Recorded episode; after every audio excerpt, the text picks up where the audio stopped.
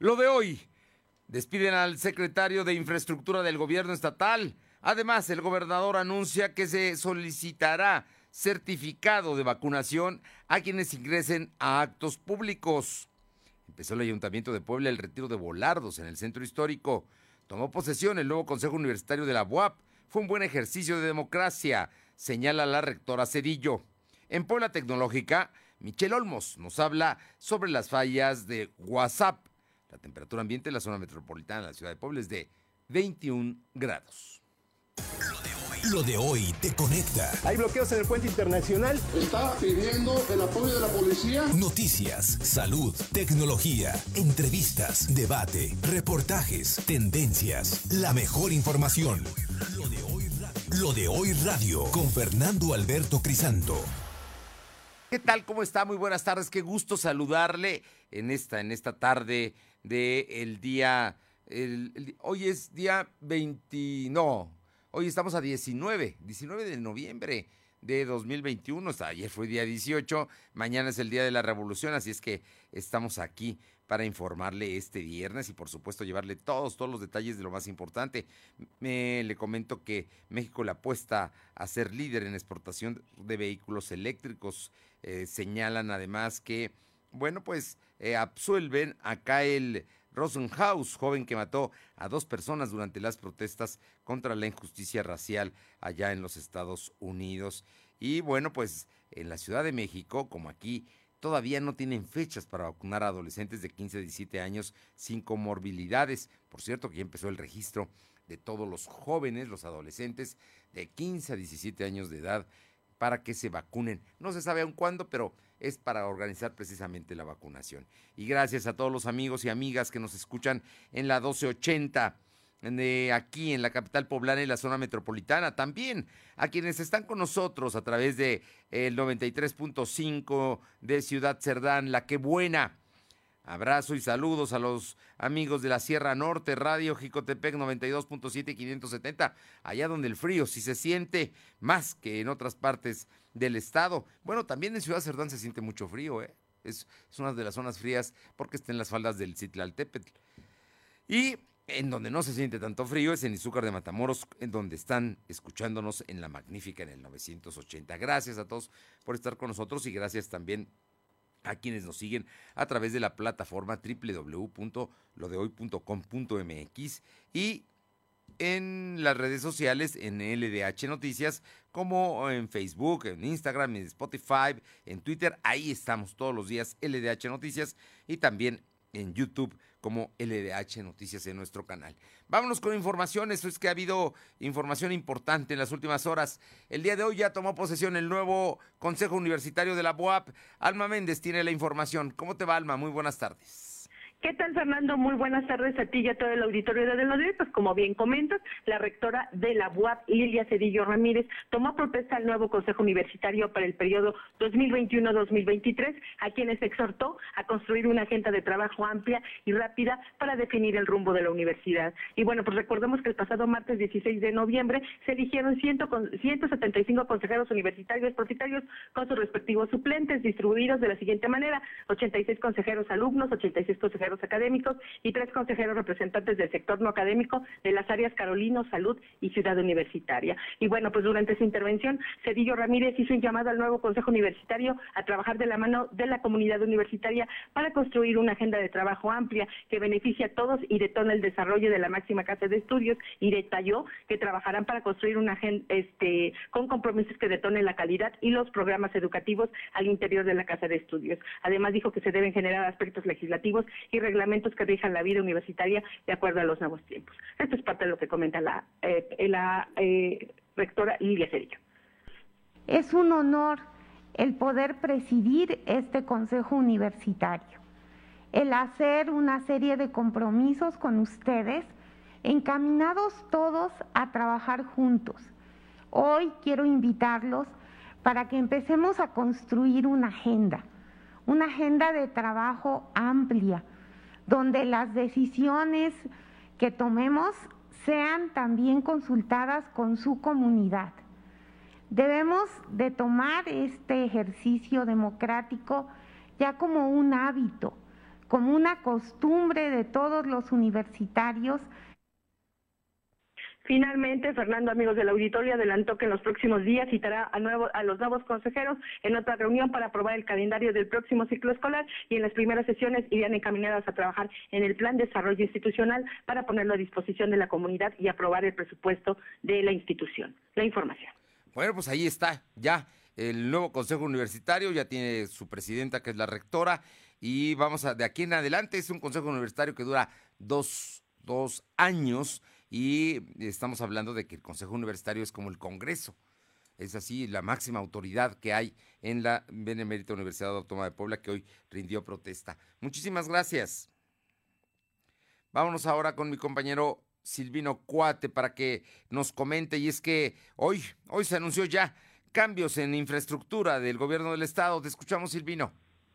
¿Qué tal? Buenas tardes. Efectivamente, sin haber concluido los trabajos de reconstrucción y remodelación de las viviendas a los afectados por la explosión en San de Chimalhuacán, Juan Daniel Gómez Murillo dejó su cargo como titular de la Secretaría de Infraestructura. Este, según lo informó este viernes el gobernador Miguel Barroso Huerta. El titular del Poder Ejecutivo dijo que el nuevo secretario es Luis Roberto Tenorio García, quien le dará seguimiento a los proyectos de reconstrucción de viviendas. Cuestionado sobre los motivos de por qué Juan Daniel dejó su cargo, Barbosa Huerta evitó mencionar los detalles y se limitó solo a confirmar su renuncia. Escuchemos parte de lo que mencionó.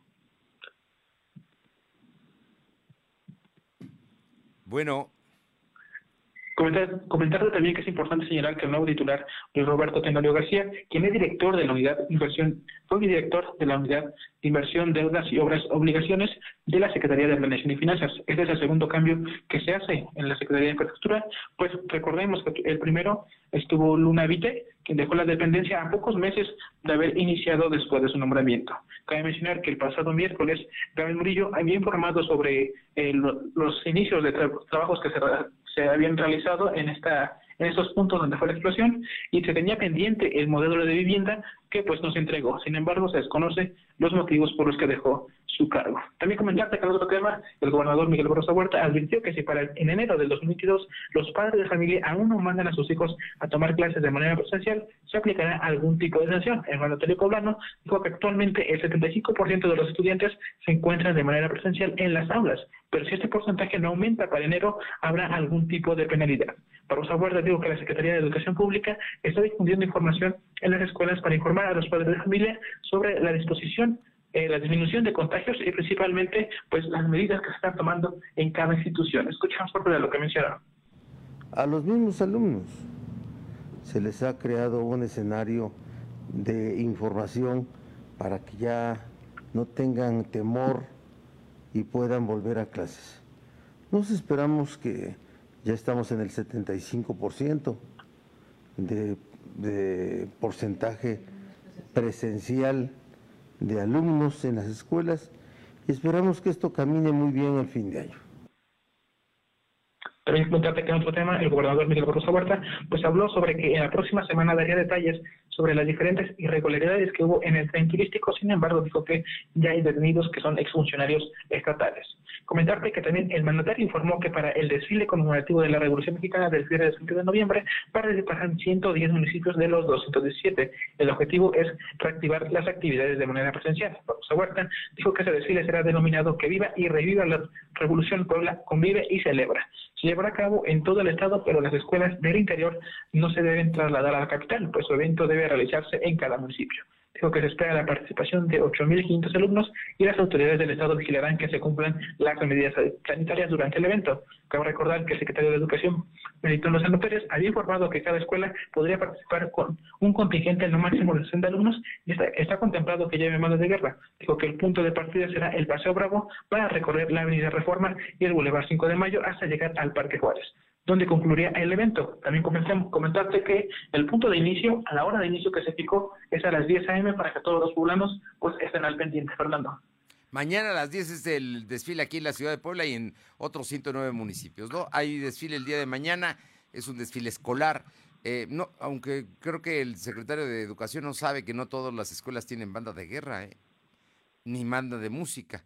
Digo, los centros escolares quizá, pero no todas no todas, pero bueno, ya, finalmente es el desfile el día de mañana y es la reactivación eh, que reviva Puebla y que reviva la revolución, así lo tituló el gobernador, quien por cierto, bueno, pues ya da como confirma la salida del secretario de Infraestructura y también eh, pone un ultimátum a los padres para que manden a sus hijos a la escuela y que a más tardar en enero ya todos los niños, todos los escolares estén en clases. Efectivamente, pues esto, el mensaje que manda el gobernador Miguel Rosso a los padres de familia, pues es contundente, puesto que la mayor parte de los padres no ha enviado a sus hijos a las aulas. Sin embargo, pues recordemos que ya la mayor parte de los niños están vacunados, tienen comorbilidades y posteriormente vendrán a inocularse a todos esos niños que también son de 15 a 17 años. No, a ver, pues a ver. No, no, no, no, no todos los niños están vacunados. Punto número uno. Es una minoría los que tienen comorbilidades que van de los 12 a los 17 años y no es en todo el estado. Apenas empezó en la capital. El otro punto es que van a empezar a vacunar a los jóvenes de 15 a 17 años que están o terminando la secundaria o en el bachillerato. Ahí está. Porque México no ha aprobado, como sí sucede en otros países, concretamente en Estados Unidos, que ya se vacune a niños a partir de los 5 años. O sea que todas las primarias no tienen vacunación. Pero bueno, el hecho es que consideran que deben ya regresar a clases. Efectivamente, para el mes de enero, pues esperemos que este porcentaje incremente y estaremos muy atentos de cómo es el escenario y la respuesta sobre todo de los padres de familia, Fernando. Bueno, pues amenazan incluso con sancionar a los padres si no llevan a los niños, ¿no? Es lo que escuché de que dijo el secretario esta mañana. Muchas gracias, Silvino. Buenas tardes. Vámonos con mi compañera Caro Galindo, allá a la región de San Martín Texmelucan. Caro, siguen robando, pero bueno, ahora ¿qué cree que están robando? Los rieles de los trenes. Caro, te escuchamos. Fernando, buenas tardes. Sigue el auditorio. Pues así es, vecinos de Santa María Moyotingo, quienes dijeron que esta, en la esta semana fueron robados 70 metros de rieles que ocupa la empresa Ferrosur para trasladar combustible a esta zona al, al complejo petroquímico Independencia. Sin embargo, es la primera vez que el corredor que va desde la colonia Carrillo Puerto hacia Santa María Moyotingo, prácticamente las vías han desaparecido debido a estos saqueos. De acuerdo a los reportes de los ciudadanos, los responsables podrían ser ferrocarrileros e incluso personas que se dedican a la compra y venta de chatarra y quienes estarían arrancando estos rieles. Y que pues eso trae consecuencias lamentables. En el caso de Santa María Mulitingo, la empresa, la empresa Ferrosur brinda algunos servicios que justamente llegan en el tren, entre ellos el denominado tren de la salud, que en otros años ha arribado esta comunidad llevando consultas médicas gratuitas a los pobladores. Oye, entonces, bueno, no tienen límite, ¿no? Lamentablemente no, ya no respetan absolutamente nada. Te digo que son ya varios kilómetros de la vía férrea los que han desaparecido aquí en de San Martín, la consecuencia del drop. Oye, pero eso genera descarrilamientos y hasta ahora no se ha dado, pero sí puede ser un terrible accidente. Así es, Fernando. Gracias, Caro. Estamos pendientes. Gracias. Son las 2 de la tarde con 14 minutos, 2 con 14. Lo de hoy es estar bien informado. No te desconectes. En breve regresamos. Regresamos. En Coppel este buen fin, las mejores laptops de HP, Lenovo y Dell llevan procesadores AMD y Microsoft. En la compra de equipos seleccionados, llévate de regalo una licencia de Office 365 con un valor estimado de 1,399 pesos. Utiliza tu crédito Coppel. Mejora tu vida. Coppel. Válido del 1 al 30 de noviembre hasta otra existencias. Consulta modelos participantes. Lo de hoy eres tú.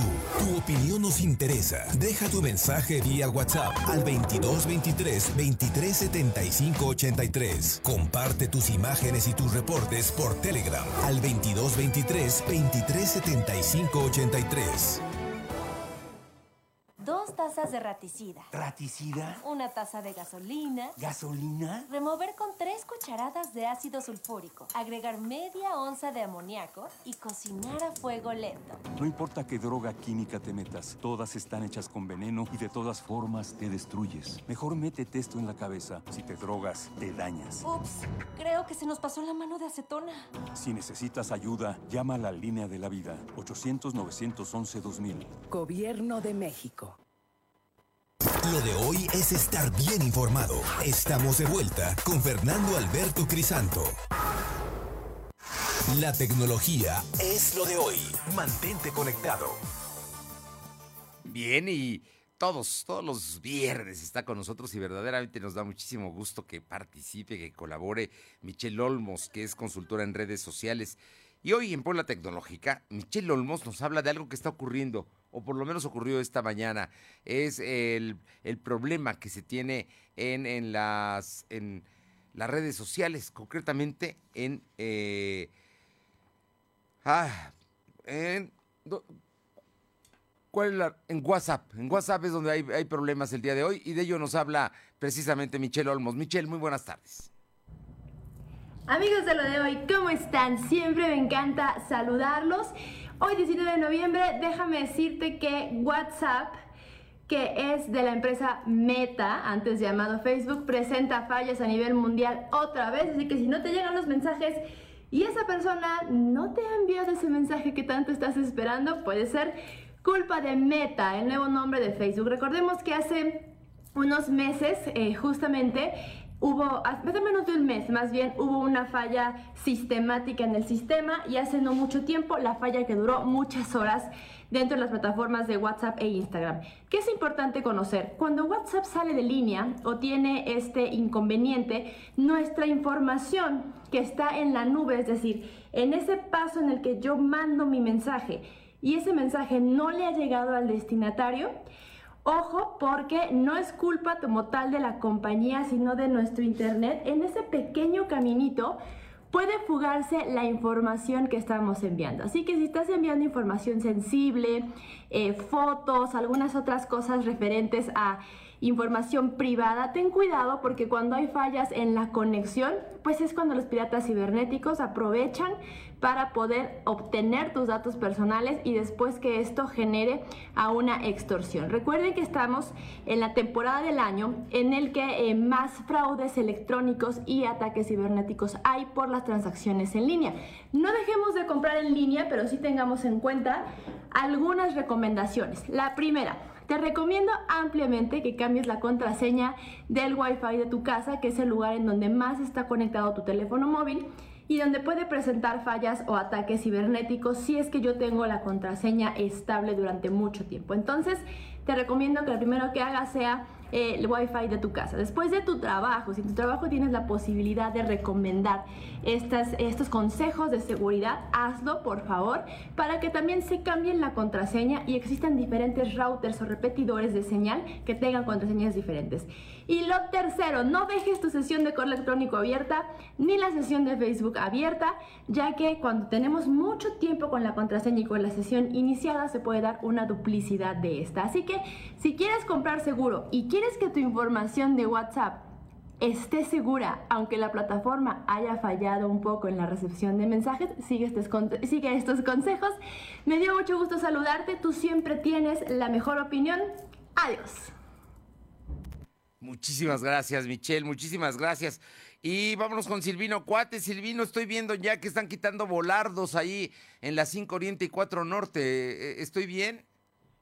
Efectivamente es en la 4 Sur y 5 Oriente. A 4 Sur y 5 Oriente, perdón, perdón. Estoy, es a una calle del Carolino. Efectivamente, pues comentarte que este viernes los trabajadores del Ayuntamiento de Puebla empezaron a retirar los volardos del centro histórico que habían instalado la gestión de Claudio Rivera. Los trabajos comenzaron sobre la 4 Sur y 5 Oriente, donde se tuvo que frenar la circulación por unos minutos para que el personal del Ayuntamiento pudiera realizar los trabajos de remodelación. Durante, durante esos trabajos se pudo observar que no todos los, los volardos de la zona fueron retirados, solo algunos y algunos se dejaron. Estos son colocados de manera estratégica. Cabe recordar que la encargada de movilidad del municipio de Puebla Puebla, Vázquez había informado que entre los primeros puntos donde se iba a realizar modificaciones son en la Avenida Reforma y vialidades de mayor circulación. Sin embargo, la estrategia es que se extienda en todo el municipio. También comentarte que esta mañana el presidente Eduardo Rivera Pérez dio a conocer que la pasada administración no entregó el mapa delincuencial del municipio. Por ello se tiene que volver a elaborar y también tener una nueva coordinación con las demás instituciones de seguridad. Oye, a ver, a ver, eh, Silvino, nada, nada más, digo, está bien, ahorita repites la, la nota del presidente municipal que hoy hizo declaraciones, pero me parece muy importante el tema de los volardos y de las estaciones de las bicicletas. Creo que ya retiraron una ya en, la avenida Reforma, que también estaba colocada. Pero bueno, entonces ya hay un diagnóstico y hay un plan de dónde los van a retirar y dónde los van a dejar o dónde van a poner volardos. Aún hay un plan como tal definido, sin embargo, los mayores puntos de movilidad, como son la Avenida Reforma, es en donde se va a iniciar como tal la, el retiro de volardos y, como lo comentabas, las ciclovías y los biciestacionamientos que algunos pues impiden la circulación peatonal. Aún no hay un plan totalmente definido, sin embargo, se va a iniciar en los primeros puntos donde haya mayor movilidad, Fernando. Entonces ya me dijiste la Avenida Reforma, ya sabemos ahorita que están en la 5 Oriente y la 4 Norte, ya hay incluso fotografías de que ya los retiraron. Me imagino que van a continuar en los siguientes días. Efectivamente, el primer punto a atender va a ser el centro histórico. El alcalde ya había anunciado que esa estrategia va a tomar en cuenta los cuatro puntos del municipio, que serían norte, sur o oriente y poniente, en donde se van a, pues a, primero identificar los puntos efectivos de volardos y posteriormente hacer el retiro de estos para que pues haya una mayor circulación y también al mismo tiempo pues esté cuidando al peatón, Fernando. Bueno, la idea es cuidar al peatón, sí, pero también generar movilidad, ¿no? Una movilidad más, más rápida, porque había lugares donde los volardos verdaderamente impedían que pasara uno, pues, impedía, ¿no? Se volvía un embudo, simple y sencillamente, para, pasar por esa calle. Efectivamente, hay puntos en donde los, eh, el número excesivo de volardos pues impide esa circulación. Recordemos que tan solo en el punto de la Fiscalía, que es donde hay mayores volardos, también se van a hacer modificaciones que en este punto, como tal de la Fiscalía, es donde hay mayor volardos, pero se van a identificar más lugares para reducir estos y que también eh, haya más fluidez, Fernando. Bueno, y eso es por una parte. Por la otra, el presidente municipal hoy dio declaraciones importantes en torno a pues lo que no encontró en la Secretaría de Seguridad Ciudadana. Como lo comentaste, el presidente señaló que la pasada administración no entregó el mapa delincuencial del municipio, por ello se va a tener que volver a elaborar y establecer coordinación con las demás instituciones de seguridad. El alcalde señaló que la Secretaría de Seguridad Ciudadana recibió un índice delictivo alto, alto y en estas primeras semanas pues están terminando de definir las estrategias para combatir al crimen organizado. Señaló que está trabajando en coordinación con el gobierno del Estado, la Guardia Nacional, el Ejército Mexicano, la Fiscalía General del Estado y los alcaldes de las áreas metropolitanas. Escuchemos lo que menciona. En próximas fechas también, como se ha comentado, les podremos dar a conocer de manera puntual y con detalle estas propias eh, condiciones de las cuales nosotros recibimos. Estamos, por supuesto, trabajando en el mapa delincuencial, situación que, por ejemplo, no fue entregado por la anterior administración. Nosotros estamos trabajando al respecto en ese sentido. Eh, desafortunadamente, la incidencia delictiva con la cual recibimos la ciudad en tema de seguridad es alta y estamos nosotros trabajando en dos acciones ahorita fundamentales. La primera, el tema de la construcción de este mapa delincuencial y la segunda, en una coordinación con las demás instituciones de seguridad. También comentarte que esta mañana el alcalde pues arrancó el proyecto de mantenimiento de murales del barrio de Selemetla, donde también se hizo la revelación de la placa Ciudad Mural Puebla. Durante el discurso, el alcalde dijo que con el mantenimiento de estos barrios su imagen va a generar una mejor percepción. Sin embargo, consideró que para mantenerlo es necesaria la colaboración de todos los vecinos. Además, comentó este proyecto se realizará, se realiza en Sí. Bueno, a ver, se, se cortó la llamada. diferentes puntos del país señaló que el colectivo Tomate se conforma de artistas poblanos que buscan reflejar la tradición y costumbres de los poblanos a través de esos murales que realizan en diferentes puntos de la ciudad, Fernando. Ok, ahí en Chanenetla hay algunos murales ya, ¿no? Como también hay otro mural que está en el Boulevard eh, Héroes del 5 de Mayo, entre la 2 y la 4 Poniente, si no estoy mal. Entre la 2, sí, entre, no, entre la, no, está entre la 2 entre la 3 Oriente y la eh, Juan de Palafox y Mendoza. Ahí hay un gran mural. Entonces van a empezar a rescatar eh, estos muros con pinturas. Efectivamente, la intención es esa, acudir a varios eh, barrios, a varias colonias.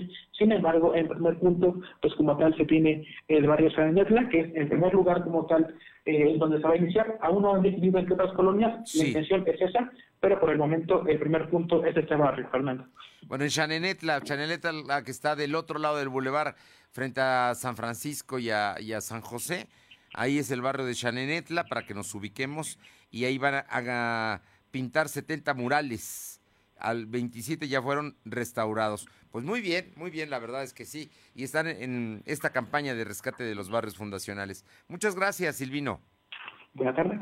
Son las 2 de la tarde con 24 minutos, 2 con 24 y vamos ahora con mi compañera Aure eh, Navarro para que nos cuente porque la red de transportistas en Tehuacán, pero no nada más en Tehuacán, en otros lugares del estado y aquí en la capital se están quejando.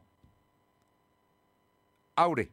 Pues efectivamente, efectivamente, Fernando, el representante de la red de transportistas en Tehuacán, Fermín García Merino, pues admitió que quienes quienes prestan este servicio al interior del estado, pues pasan un calvario para poder cumplir con la revista vehicular. Dijo que aquellos que se ven obligados a trasladarse a por la capital, cuando la Secretaría de Movilidad y Transporte Estatal pudiera resolver este problema.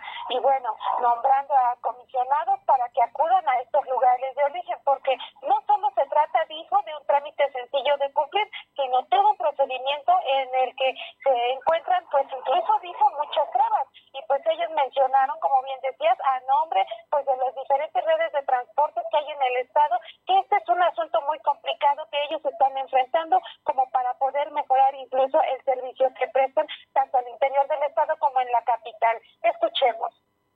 Pero también nosotros necesitamos de la ayuda de, nuestras autoridades. Tenemos muchas trabas. Y ahí es en donde queremos que nos acerquen los servicios, las licencias de servicio mercantil. No nos las otorgan si no cubrimos con los requisitos. Y los requisitos están hasta Puebla.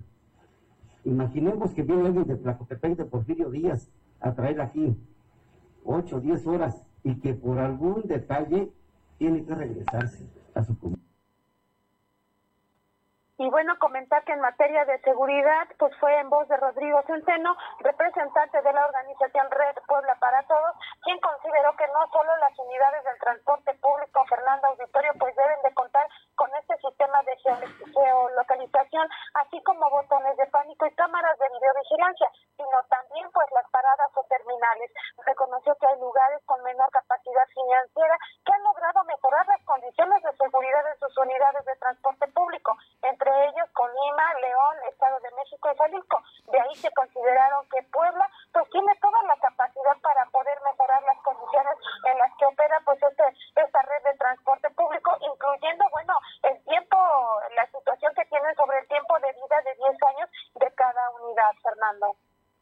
Bueno, pues ahí está el gran reto, ¿no? es enorme la posibilidad de que tengamos un mejor servicio de transporte. La verdad es que cada día que le, cada vez que les aumentan el precio al pasaje, dicen que lo van a renovar y en Puebla no ha ocurrido en los últimos años. Así es que es un servicio bastante malo el que se presta de transporte público. Pero bueno, vamos a ver qué pasa. Gracias. Gracias. Vamos con mi compañera Alma Méndez. Eh, el tema del centro comercial de Plaza San Pedro, eh, entre que lo clausuran, lo abren, en fin, en el buen fin creo que pues tuvieron que abrir a fuerza. Cuéntanos, Alma Méndez, ¿qué está pasando en Plaza San Pedro? Gracias, Fernando. Pues comentarte que la defensa legal de locatarios del Centro Comercial Plaza San Pedro denunció que este viernes el Sistema Operador de Servicios de Agua Potable y Alcantarillado de Puebla, el SOAPAP, cerró completamente este lugar. Sin embargo, dijo que en, este en ese momento había clientes, personal y locatarios, lo cual constituye un delito de privación legal de la libertad. Y es que en voz del representante legal de los locatarios, Julio Santos, eh, Santos Lozano, hizo un llamado al gobernador Luis Miguel Barbosa y al director del SOAPAP, Gustavo Gaitán, para dar una solución sin afectar a la recuperación económica, ya que dijo que se encuentra complicado debido a la pandemia del COVID-19. Y es que Santos Lozano confirmó que existe una deuda de agua de Puebla eh, de agua potable, pero no es con el SOAPAP, sino con la empresa Agua de Puebla para Todos, y a conocer que cuentan con un juicio de amparo por las cuotas que se les requieren por el suministro de agua y estas son excesivas. Adelantó que el juicio lo tienen ganado, pero se encuentra en proceso de revisión. Esto es parte de lo que comenta. Es la empresa que comercializa el agua. ¿Sí? Y es, a la que se le tiene el adeudo. ¿Por qué se tiene este adeudo? Porque tenemos pendiente un juicio de amparo en contra de ellos, porque las cuotas que nos cobran por el suministro de agua son excesivas completamente. Este, este juicio está ganado parcialmente, está en proceso de revisión y eh, tenemos la, suspensión definitiva, la, suspensión definitiva de, este, de este, de este procedimiento. Comentarte, Fernando, que nos comentó que el miércoles pasado hubo una reunión con el SUAPAP en la cual querían cobrarle 6 millones de pesos, por lo que dijo que esa deuda es impagable y pues eh, eh, no se llegó a ningún acuerdo. Y además siguieron las amenazas de cerrar el centro comercial, por lo que aclaró que no se niegan a pagar, pero este momento se encuentran imposibilitados para hacerlo. Oye, a ver, nada más, a mí no me queda claro cómo que el SUAPAP está cobrando lo que tiene que cobrar la empresa.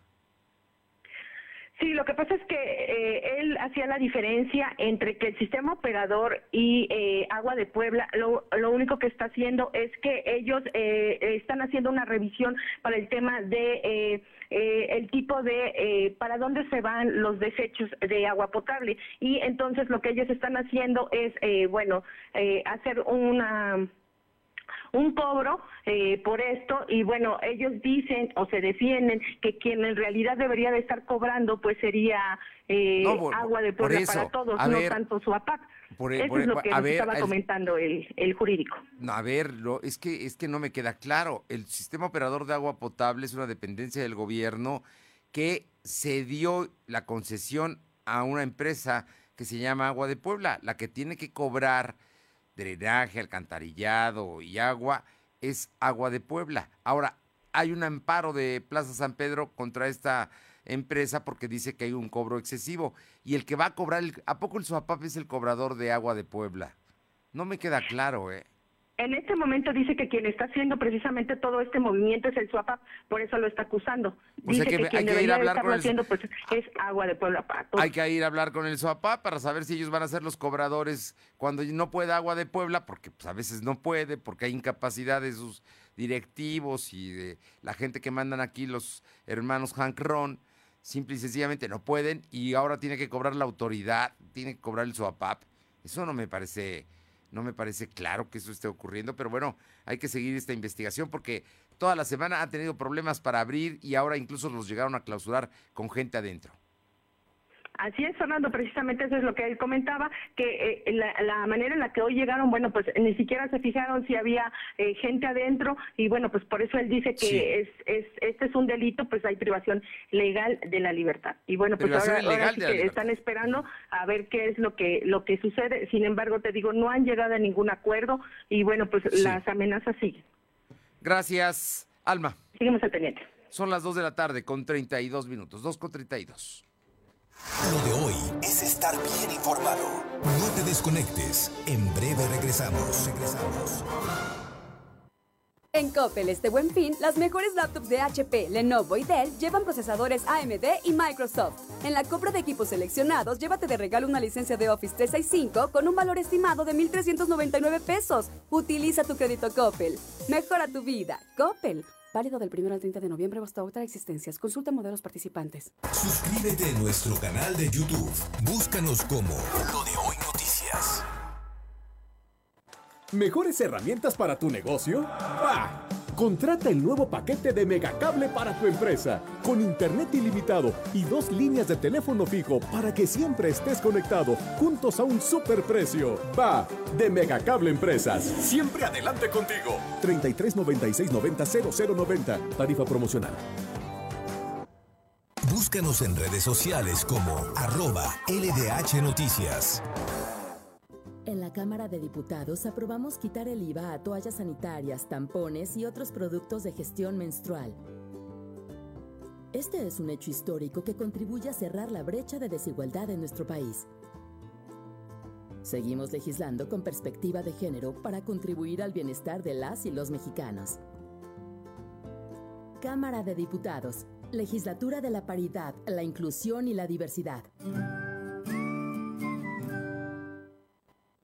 Lo de hoy es estar bien informado. Estamos de vuelta con Fernando Alberto Crisanto. Los personajes de hoy, las ideas y los hechos se comparten en la entrevista.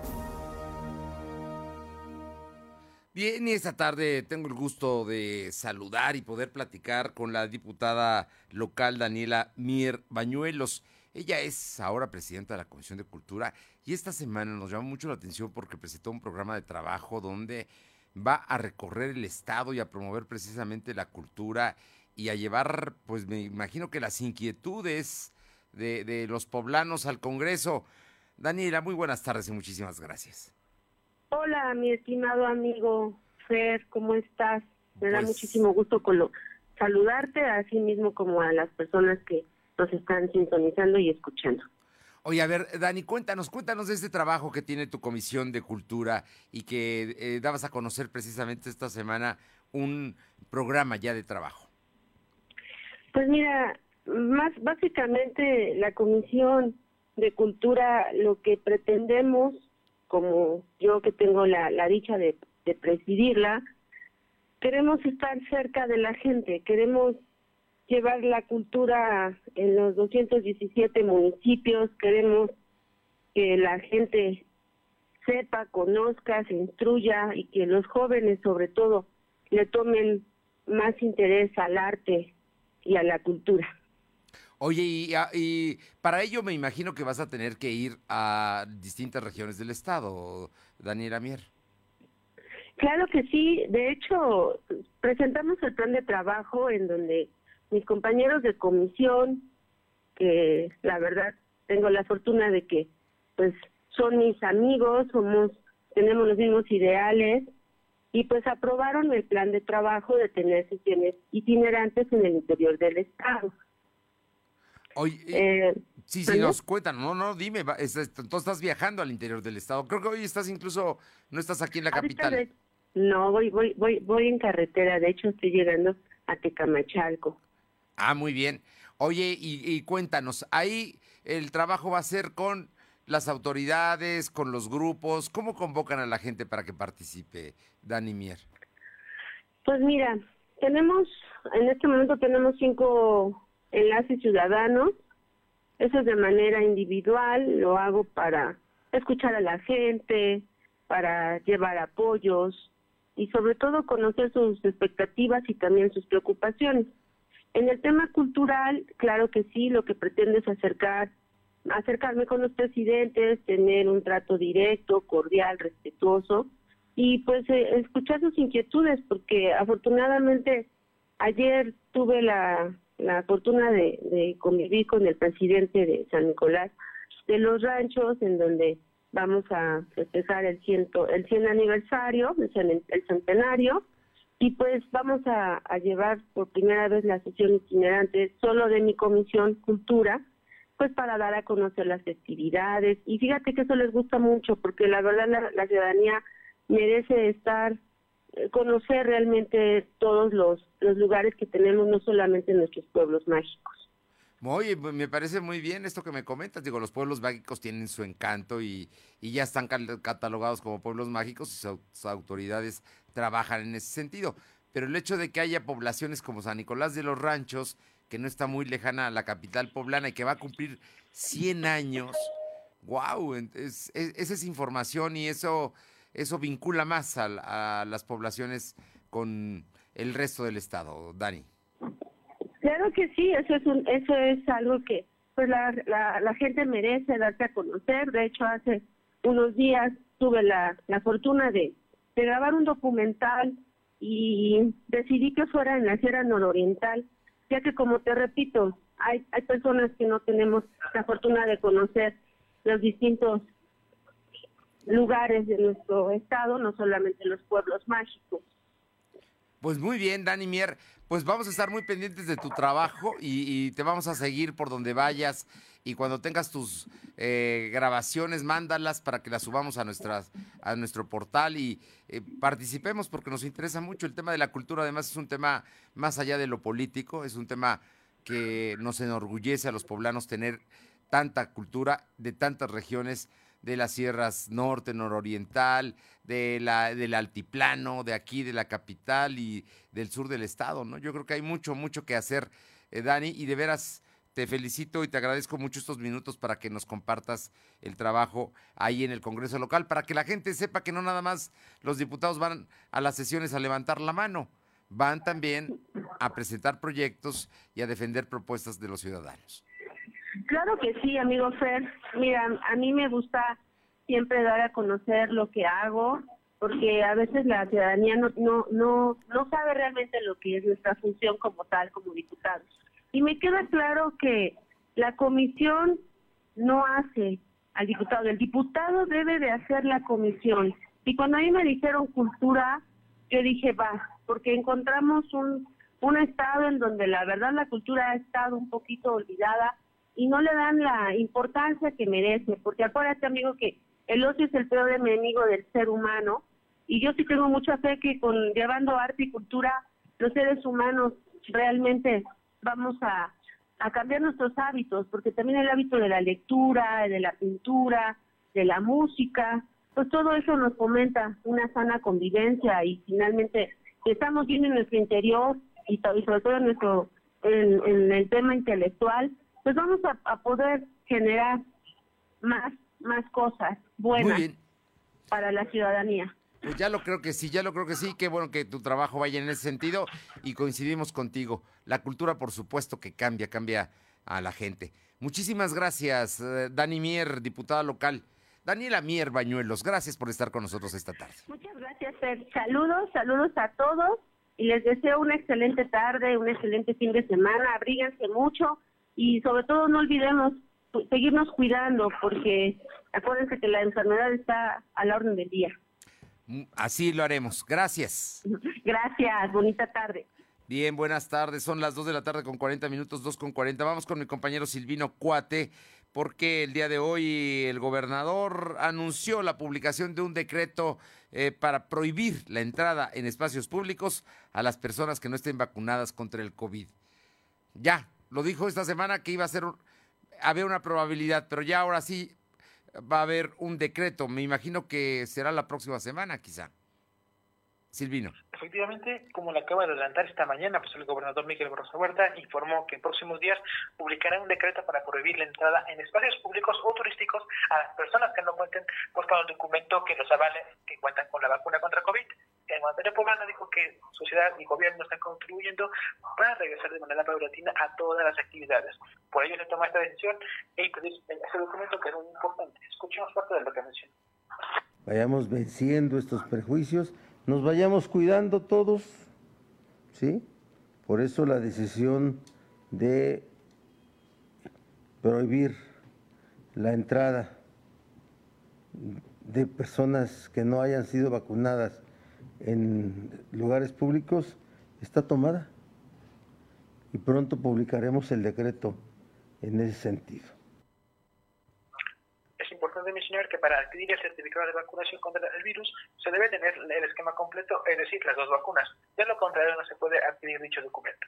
Además, para tener este certificado se debe entrar a la página covidsalud.gov.mx y seguir los pasos que se piden, incluyendo la CUR, que es muy importante. Y como lo comentaste, esperemos que sea la próxima semana. Esto, pues, para tener mayor certeza, se va a publicar en el periódico oficial del Estado. Y en el tema de contagios, por segunda ocasión... No, a ver, a ver, no, no, no, no. Me, eh, quiero, quiero, quiero subrayar, porque es un asunto muy importante lo que está diciendo el gobernador. Estás hablando de que lugares públicos puede ser, digamos, mañana que juega el Puebla contra las Chivas en el Cuauhtémoc. A lo mejor, si ya estuviera el decreto, que no está todavía, si ya estuviera, la gente tendría que llevar su certificado de COVID, digamos. Ese es el tema, ¿no? Son lugares públicos. O si, tú, o si quieres ir a un restaurante, o a un baile, o a una fiesta, o a reuniones, yo no sé si en las iglesias también vayan a tener que pedir el certificado de COVID a las personas que ingresen. Se supone que ya somos un número muy importante poblanos los que tenemos las dos vacunas, por lo tanto debemos tener el certificado. ¿Es cierto?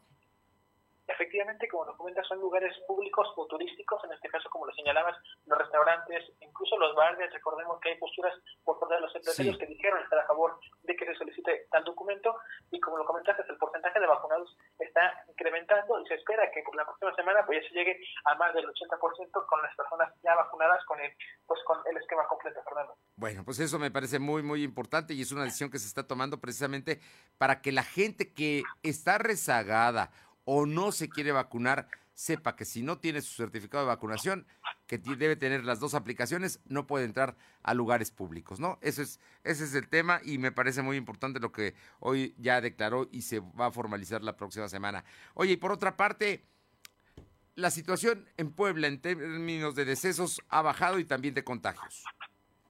Efectivamente, por segunda ocasión, en 20 meses de la pandemia de COVID, no se registraron alguna defunción.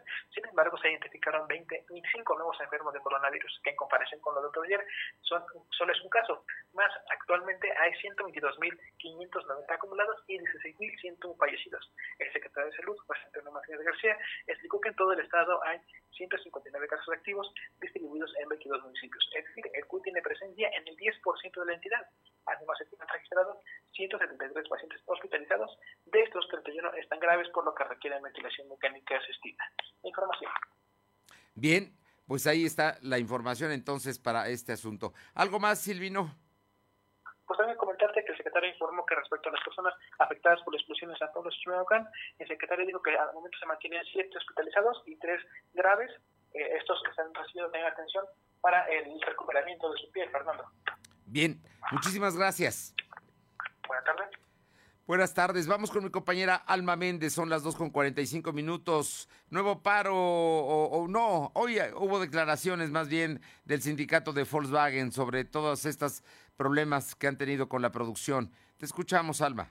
Gracias, Fernando. Pues el Sindicato Independiente de Trabajadores de la Industria Automotriz Volkswagen de México anunció que para recuperar los niveles de producción se trabajará tiempo extra en el segmento de Tiguan y áreas auxiliares para este sábado 20 y domingo 21 de noviembre. Mediante un comunicado interno, el CITIAP informó que para el sábado 20 de noviembre el primer turno será de 6 a 15 horas y el segundo turno de 15 a 23.30 horas, en tanto que para el domingo 21 de noviembre será únicamente para el primer turno en un horario de 6 a de la mañana a 15 horas.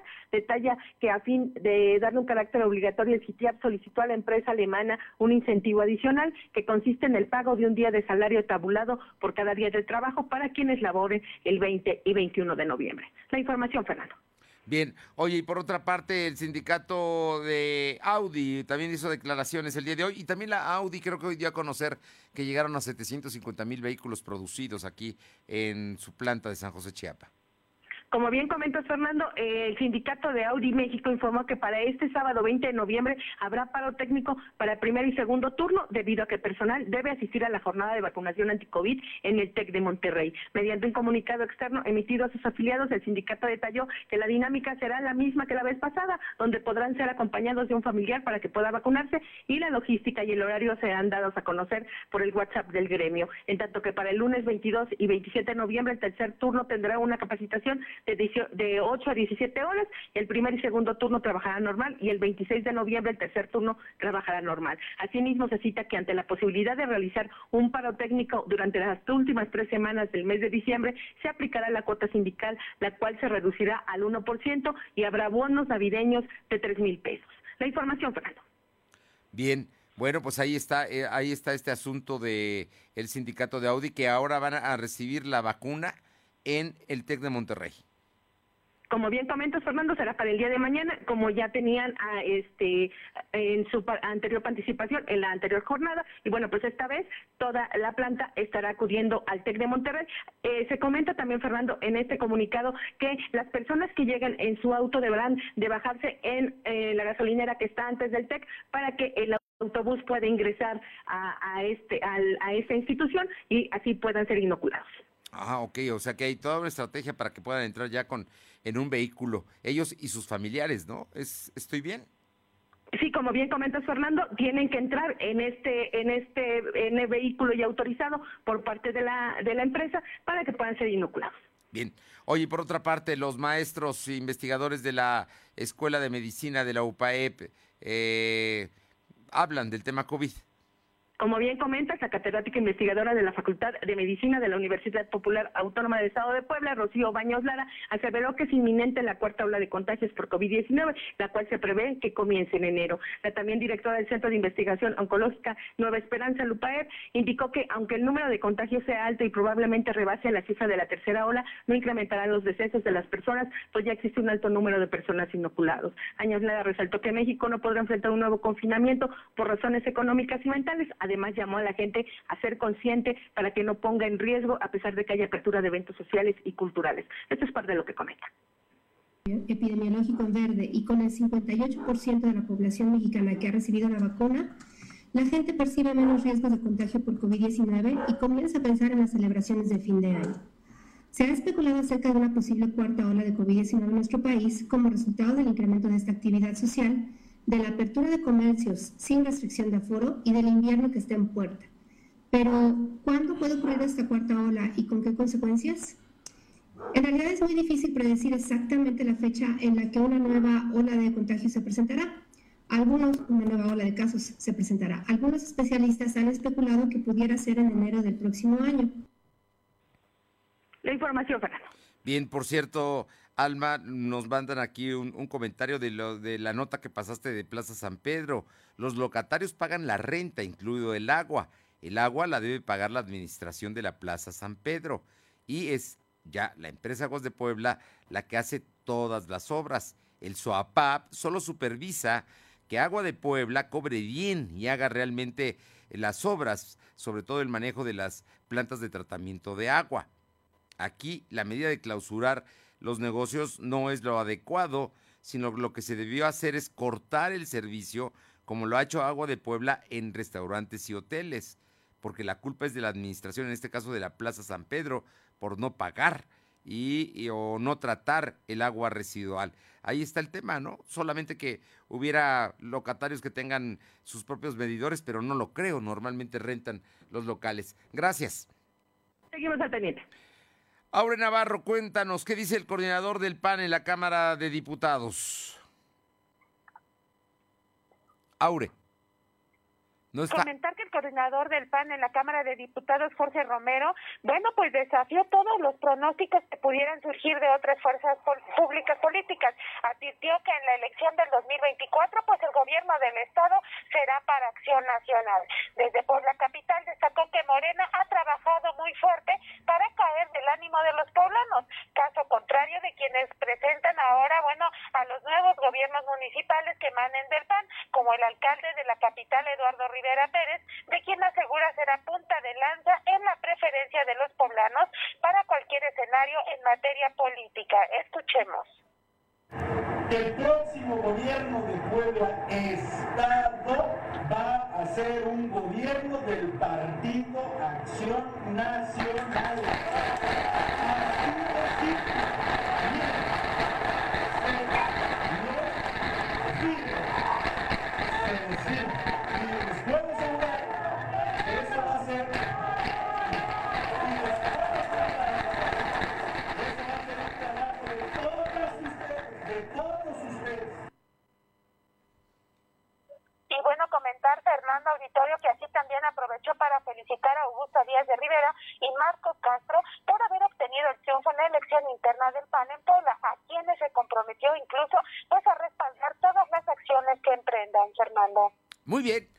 Pues Jorge Romero no es cualquier panista, es el coordinador de los diputados del PAN en la Cámara Federal y es una gente muy cercana a Marco Cortés. Con esto están dando el aval del Comité Nacional a Augusta Díaz de Rivera y a Marcos Castro. Muchas gracias. Aure. Gracias. Son las 2.52. Lo de hoy es estar bien informado. No te desconectes. En breve regresamos. Regresamos. En Coppel este buen fin, las mejores laptops de HP, Lenovo y Dell llevan procesadores AMD y Microsoft. En la compra de equipos seleccionados, llévate de regalo una licencia de Office 365 con un valor estimado de 1.399 pesos. Utiliza tu crédito Coppel. Mejora tu vida. Coppel. Válido del 1 al 30 de noviembre hasta otra existencias. Consulta modelos participantes. La reforma judicial es para ti. Juzgadores mejor preparados, sensibles a los problemas de las personas, tolerancia cero a la corrupción y al nepotismo. La reforma judicial más importante en los últimos 25 años está en marcha. Conoce más en www.reformajudicial.gov.mx. Todos los derechos para todas las personas. Suprema Corte, el poder de la justicia. ¿Mejores herramientas para tu negocio? ¡Bah! Contrata el nuevo paquete de Megacable para tu empresa, con internet ilimitado y dos líneas de teléfono fijo para que siempre estés conectado, juntos a un superprecio. Va, de Megacable Empresas. Siempre adelante contigo. 33 96 90 0090. Tarifa promocional. Una Puebla justa, en la que todas y todos tengamos más y mejores oportunidades, es posible gracias a ti. Con tu voto, hoy Compromiso por Puebla tiene presencia en 34 ayuntamientos. Contamos con 16 presidencias municipales, además de 18 regidurías de representación proporcional. El reto es grande y la jornada continúa. Sigamos trabajando unidos y fuertes. Por las familias poblanas y por Puebla, el compromiso sigue. Partido Compromiso por Puebla. Lo de hoy es estar bien informado. Estamos de vuelta con Fernando Alberto Crisanto. Arriba el telón. El show está por comenzar. Queridísima Claudia Cisneros, espero que estés muy bien de salud y me da mucho gusto escuchar que nos vas a dar un adelanto de, de los espectáculos que ya se presentarán aquí en Puebla. Muy buenas tardes y muchas gracias. ¿Qué tal, Fernando, amigos del auditorio? Un saludo a todos ustedes. Pues sí, la magia de la temporada navideña se hace presente con el espectáculo El Domo de Santa Claus descubre la Navidad, que bueno, pues ya está aterrizando en estos días, nada más y nada menos que en la explanada del Complejo Cultural Universitario para hacer temporada del 4 de diciembre al 9 de enero. Es un evento lleno de verdad de pues de magia y que es para toda la familia en donde no solamente los pequeñitos, sino también los grandes pues van a van a descubrir este origen de la Navidad en una historia muy sencilla, pero de verdad muy emotiva. Hay que comentarles que este domo es impresionante, es un domo de 25 metros de ancho por 45 metros de fondo y una altura de 7 metros, en donde, bueno, pues todos podrán ver perfectamente los diferentes personajes que se estarán presentando. Van a haber diferentes funciones en esta temporada y pues las personas que estén interesadas ya pueden adquirir sus boletos en el sistema de boletaje electrónico de Superboletos. Los costos van desde 150 pesos, 250 y VIP 450 pesos. Algo que verdaderamente se puede disfrutar. Además, importante decir que el estacionamiento va a ser gratuito, va a haber un área de comidas y toda la seguridad para que la gente disfrute de este espectáculo que de verdad vale la pena, Fernando. El Duomo de Santa Claus descubre el origen de la Navidad del 4 de diciembre al 9 de enero en el Complejo Cultural Universitario. Y ya hay boletos para la gente que quiera ir. Así es, así que para disfrutar y en familia, un espectáculo que vale la pena porque vamos a encontrar personajes muy sensibles que van a tener temas muy importantes a tratar. Bien, oye, y cuéntame del cine francés. Hay que recordar, Fernando, que ya había llegado meses atrás a las salas eh, de Cinépolis. Y bueno, pues ahora en esta nueva faceta está llegando la edición 25 del Tour de Cine francés a las salas del Complejo Cultural Universitario. Estarán hasta el 28 de este mes y bueno, pues ya se pueden disfrutar de esos siete largometrajes que son Mandíbulas, Mientras esté vivo, Adiós idiotas, Caja Negra, Delicioso, El hombre del sótano y Fantasías. Así que si no los vieron en las salas de Cinépolis, ahora los pueden tener en esta segunda oportunidad en las salas del Complejo Cultural Universitario, Fernando. Muy bien. Oye, y es viernes, algo nos vas a regalar.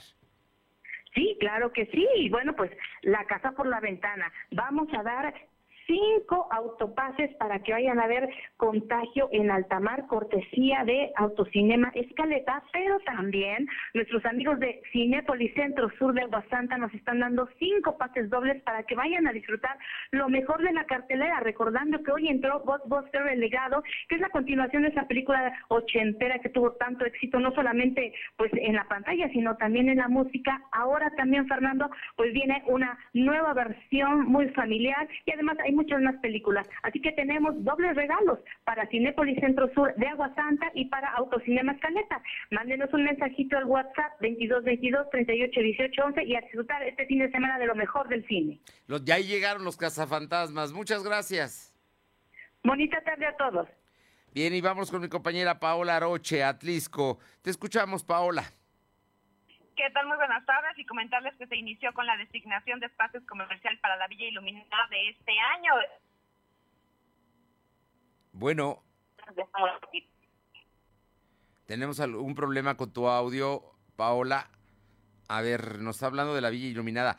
Te escuchamos, Paola y es que se inició con la designación de espacios comerciales para Villa Iluminada de este año, en donde se informó que se dará prioridad a las personas residentes en lo que es el municipio de Atlisco, y que la Dirección de Industria y Comercio diseñó un plan que incluye tres áreas comerciales, que es la explanada de San Francisco, las canchas de la colonia Ricardo Treviño y el Parque de la Soledad, donde ubicarán a 75 stands mismos que según lo estipulado en la convocatoria serán exclusivamente para los atlisquenses. Asimismo, Mayre Flores, eh, quien es eh, pues una de las que se acercaron para solicitar un espacio, comentó que es favorable para los ciudadanos de Atlisco tener prioridad y es que es importante apoyar la reactivación económica. Y es que los resultados de la asignación de cada uno de los espacios se publicarán el próximo eh, jueves las instalaciones de la Dirección de Comercio para que eh, pues la gente pueda estar viendo cuáles van a ser sus espacios y a partir ya de cuándo podrían estar prácticamente tomando posesión de ellos. Muy bien, muchas gracias. Hay que ir a la Villa Iluminada, allá a Atlisco. Y mi compañera Janet Bonilla nos comenta de que Armando Ruiz, el presidente municipal, firman convenio de regularización de predios en libres. Y Caro Galindo dice que elementos de la policía municipal lograron el aseguramiento de un sujeto en, en la Junta Auxiliar de Guayatzacualco, luego de que fueron señalados de haber atacado a una mujer a quien despojaron de su celular. Le comento que a, Maga, la General Motors, con no invertir a México, con todo y que ayer le fue bien al presidente, pues ahí ve cómo está. Y destacan también en la prensa nacional que prohibirá a Puebla no vacunados entrar a sitios públicos, que es lo que le acabamos de comentar. Tenga un buen fin de semana, esperamos que gane el Puebla mañana, mañana a las 9 de la noche contra las Chivas en el Cuauhtémoc. Si no tiene boletos, véalo por televisión pero mañana esperemos que gane la franja. Por lo pronto, buen fin de semana. Hasta el lunes a las 2. Gracias. Fernando Alberto Crisanto te presentó Lo de Hoy Radio. Lo de Hoy Radio. Te esperamos de lunes a viernes, de 2 a 3 de la tarde por esta frecuencia, en la cobertura más amplia a nivel estatal. Y síguenos en internet www.lodehoy.com.mx y en nuestras redes sociales como arroba LDH Noticias. Lo de Hoy Radio.